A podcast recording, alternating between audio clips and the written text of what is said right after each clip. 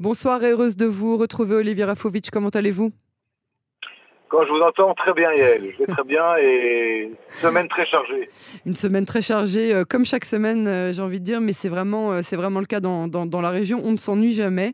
on va commencer tout de suite cette revue sécuritaire avec les dernières nouvelles qui viennent d'Iran, l'avancée ou pas de l'accord sur le nucléaire. Écoutez, encore une fois, on en parle souvent sur les ondes de Cannes en français et à votre micro, Yael.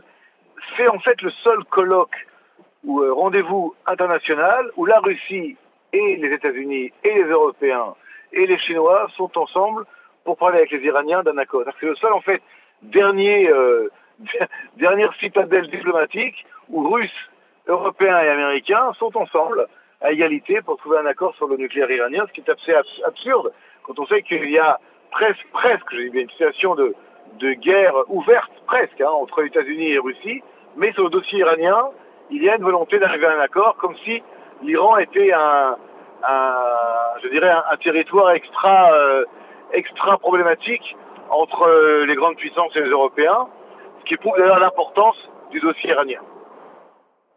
Alors, euh, mis à part ça, l'Iran continue à faire du bruit aussi en ce qui concerne évidemment les relations conflictuelles hein, et les menaces constantes avec Israël. Alors, si on parle maintenant de l'accord sur le nucléaire et des menaces par rapport à Israël, évidemment, l'Iran continue à euh, enrichir de l'uranium. Là, on parle d'une quantité qui serait euh, équivalente à trois bombes atomiques, selon euh, les déclarations du ministre Benny. Et ces négociations, en fait, n'avancent pas à Vienne, parce que les Américains veulent le gaz et le pétrole iranien comme substitut au pétrole et au gaz russe. Mais les Iraniens, en échange, veulent qu'il y ait un traitement spécial pour les d'Aran, pour les euh, gardiens de la révolution. Et là, les Américains euh, ont fait, je dirais, volte-face. Au début, ils avaient dit oui, on est prêt à les retirer de la liste des, groupes terroristes euh, du, ministère de la Justice américain. Et là, ils sont revenus sur leur position, peut-être à cause ou grâce à une pression israélienne. Ce qui est clair, c'est que le dossier iranien n'est pas encore terminé. Chaque jour qui passe, les Iraniens se rapprochent de la bombe atomique. Chaque jour qui passe, malgré cela, les Européens, euh, Joseph Borrell en tête du côté européen, mais également les Américains avec euh, Robert Malley et Anthony Blinken, veulent, voudraient un accord avec l'Iran. La Russie, elle, ne euh, serait pas contre non plus, mais là, la Russie veut-elle, elle, qu'il y ait un accord pour que les sanctions américaines soient levées et pour que le pétrole et le gaz iranien remplacent le pétrole et le gaz russe? Et là, on est dans un espèce d'ambroglio mais euh, politico-diplomatique euh, inimaginable. Inimaginable. Encore ça, je répète, la Russie a été mise au banc des nations par l'Occident, à tel point même que euh, l'Ukraine gagne l'Eurovision, que les artistes et les sportifs russes ne participent plus à aucune compétition, Demain, on va euh, peut-être même euh, interdire Prokofiev et, et Tchaïkovski d'être des, des, compositeurs qu'on écoute dans des concerts internationaux, mais la Russie reste présente à part entière à Vienne avec les Américains, les Chinois et les Européens. C'est quand même quelque chose d'incroyable. C'est un vrai paradoxe. Hein. Un, vrai paradoxe. un vrai paradoxe. Alors Olivier, on passe maintenant euh, aux élections euh, au Liban hein, qui ont eu lieu cette semaine euh, avec de nouveau l'emprise énorme du Hezbollah. Alors, certains diront le Hezbollah a perdu. D'autres diront il n'a pas perdu. il n'a pas gagné.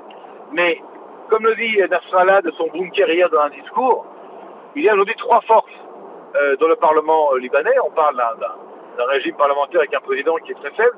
Il y a un tiers Hezbollah, un tir anti-Hezbollah et un tir qui pourrait être avec le Hezbollah. Ça veut dire que il n'y a plus aujourd'hui de majorité totale de Hezbollah, mais il y a toujours pour le Hezbollah une possibilité d'avoir, en tout cas, pas une majorité Hezbollah, mais une majorité pour contrôler le Liban grâce à des amis ou des alliés ou des alliances politiques à l'intérieur pardon, du Parlement de Beyrouth. Et évidemment, ça veut dire que le Hezbollah aujourd'hui va être plus occupé à renforcer sa position intérieure au sein du Liban plutôt que de s'occuper de l'extérieur, entre autres problèmes euh, qu'il a avec Israël. Pour Israël, c'est une nouvelle qui est assez intéressante, parce que le Hezbollah, en fait, veut jouer le rôle d'un acteur, je dirais, euh, naturel, normal euh, au Liban.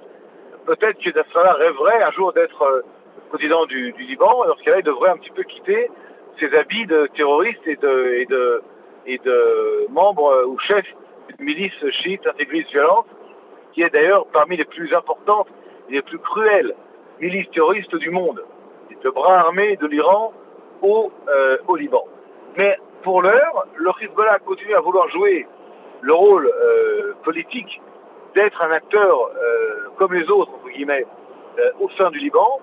Israël, évidemment, mais également les Américains, regardent d'un œil très vigilant l'action et le rôle que joue le Hezbollah au sein même du Liban dans le jeu politique. Alors oui, une certaine baisse d'influence dans les dernières élections, peut-être parce que les Libanais en veulent au Hezbollah d'être dans la situation dans laquelle le Liban se trouve, crise économique, crise sociale, l'explosion terrifiante du port de Beyrouth qui avait été euh, euh, sous la responsabilité du Hezbollah, qui jusqu'à aujourd'hui refuse les enquêtes et refuse d'aller au tribunal pour être jugé comme responsable. Et là, peut-être qu'il y a une, réaction des Libanais qui disent au Hezbollah, arrêtez en fait de nous mettre dans une situation aussi dramatique. Mais cette baisse n'est pas suffisamment importante pour changer radicalement, malheureusement, l'influence du Hezbollah au Liban. C'est ça, surtout sur, euh, sur le peuple libanais qui est clairement euh, le premier otage du Hezbollah. Hein. Exactement. Alors, c'est vrai, le Hezbollah s'appuie sur la population chiite libanaise. Il y a encore des sunnites, il y a des druzes, il y a des chrétiens, il y a également même des, des... Non, c'est tout pour l'instant, voilà, j'ai dit, hein, donc des sunnites, des chrétiens et des druzes. Non, ce serait intéressant de savoir aussi si ça va changer quelque chose sur la situation économique catastrophique du Liban. Hein. Écoutez, il y a un an et demi, M. Macron, euh, président de la France, était venu euh, au Liban d'urgence pour proposer au Liban un plan euh, d'aide d'urgence, un plan économique et financier, à condition que le gouvernement libanais fasse du ménage dans la corruption de, de l'État et surtout que le Hezbollah ne soit pas impliqué comme il l'est comme étant véritablement euh, un État dans l'État. Et M. Macron était parti de, Beyrouth, après euh, donc, ce voyage éclair. Il avait rencontré tous les acteurs politiques, et en fait, aucun acteur qui lui a dit qu'il allait le faire n'a tenu euh, parole. Donc, on a toujours affaire à un, régime corrompu, sous la houlette, sous l'influence de l'Iran avec le Hezbollah, et euh, une Iran et une Syrie plus en plus présente dans un Liban qui euh, devient de moins en moins ce qu'il était il y a 50 ans ou 60 ans, et qui devient véritablement une marionnette de l'Iran, et l'Iran, et, pardon, et le Hezbollah étant, euh, je dirais, l'arme euh, de l'Iran pour tuer le, le Liban, pardon, excusez-moi, et le prix à payer, et le prix que payent les Libanais, comme vous l'avez dit, et c'est un prix très lourd. Maintenant, ce qui est intéressant, c'est que de telles élections sont passées relativement dans le calme. Il n'y a pas quand même au Liban, malgré les différentes communautés, donc russes, chrétiennes, sunnites et chiites, de, je dirais, de, retour à la violence et à une possible guerre civile, comme c'était le cas il y a euh, des années. Donc il y a une sorte de normalité dans la normalité, et malgré tout, malgré la baisse d'influence de Hezbollah, c'est toujours Nasrallah et son équipe euh, rapprochée qui contrôle le Liban. Alors on revient euh, à l'intérieur euh, des, des, frontières israéliennes, ou pas d'ailleurs des frontières israéliennes, mais les, récents événements à Jenin qui n'ont de cesse d'inquiéter les, les, forces de sécurité israéliennes, notamment avec de nombreuses arrestations ces jours-ci dans la région en Judée-Samarie de Jenin. Alors, Jenin est devenu depuis des années, mais là depuis, de plus en plus, l'épicentre de la violence palestinienne islamiste intégriste contre contre, euh, contre Israël. Et les attaques qui sont sorties de Jenin et de la région ont été terrifiantes, près de 20 morts, des centaines, des dizaines de blessés, pardon, et des terroristes qui provenaient des villages et des villes alentours de Jenin, qui ont frappé et en Judée-Samarie et également en Israël. Donc ça opère de manière euh, presque chirurgicale dans la région de Jenin. C'est euh, bouleversé la semaine dernière avec malheureusement la mort tragique et accidentelle, en tout cas, euh, de la journaliste de Al Jazeera, Shirin Abu Akla, qui malheureusement, euh, comme vous le savez, est devenu un, cas d'école euh, pour tous les anti-israéliens du monde entier qui utilisent Bien sûr. la mort de cette pauvre journaliste de 51 ans comme la raison pour continuer la lutte anti-israélienne et le combat BDS et autres pour la délégitimation de l'État d'Israël et pour la diabolisation d'Israël. Donc, après des, des funérailles tumultueuses qui ont fait aussi beaucoup de mal à Israël, je ne reviens pas sur ces détails-là, il y a euh, des opérations qui ont lieu presque tous les jours contre le terrorisme et contre des, membres des groupes armés euh, dans Jénine et la région. Il y a des échanges de tirs. La dernière, comme vous savez, on a perdu un homme, un héros d'Israël. Noam Raz, euh, Exactement, voilà, Noam de 47 ans, du village de Kida. Et il est il fait six enfants, malheureusement, et une épouse. Donc le prix que paye Israël, se protéger contre le terrorisme pendant de Jénin, très lourd, mais en même temps, il n'y a pas d'autres, euh, euh, comment dire, d'autres alternatives pour euh, se couper des terroristes, et donc les actions ont lieu. Parfois on en parle, parfois on en parle un peu moins. Mais nous, sur les zones de cas en français, nous rappelons que les forces de Sahel, les forces de la police, les forces spéciales travaillent jour et nuit de manière incroyable sous le feu des terroristes dans la région de Jenin pour éviter qu'il y ait d'autres attentats et que les terroristes de cette région-là sortent et perpétuent des attentats en Israël. Et on termine avec euh, euh, ces récentes déclarations et cette visite diplomatique importante euh, entre le premier ministre, pardon, le ministre de la Défense Benny Gantz et un haut diplomate américain au niveau donc toujours du renseignement. Hein. Alors, M. Bennigan est parti aux États-Unis hier. Il a rencontré Jacques Sullivan, spécial de la Maison-Blanche à la sécurité nationale, à la Maison-Blanche. Et il a également rencontré Austin Lloyd, qui est le ministre de la Défense euh, euh, américain, qui d'ailleurs était il y a quelques temps, pas très longtemps, en Ukraine pour rencontrer Vladimir, Volodymyr Zelensky et le ministre de la Défense ukrainien, Reznikov. Donc on a affaire, si vous voulez, à une visite qui a eu lieu euh, au niveau américain, au niveau israélien aux États-Unis, de la part de Benny sur deux dossiers.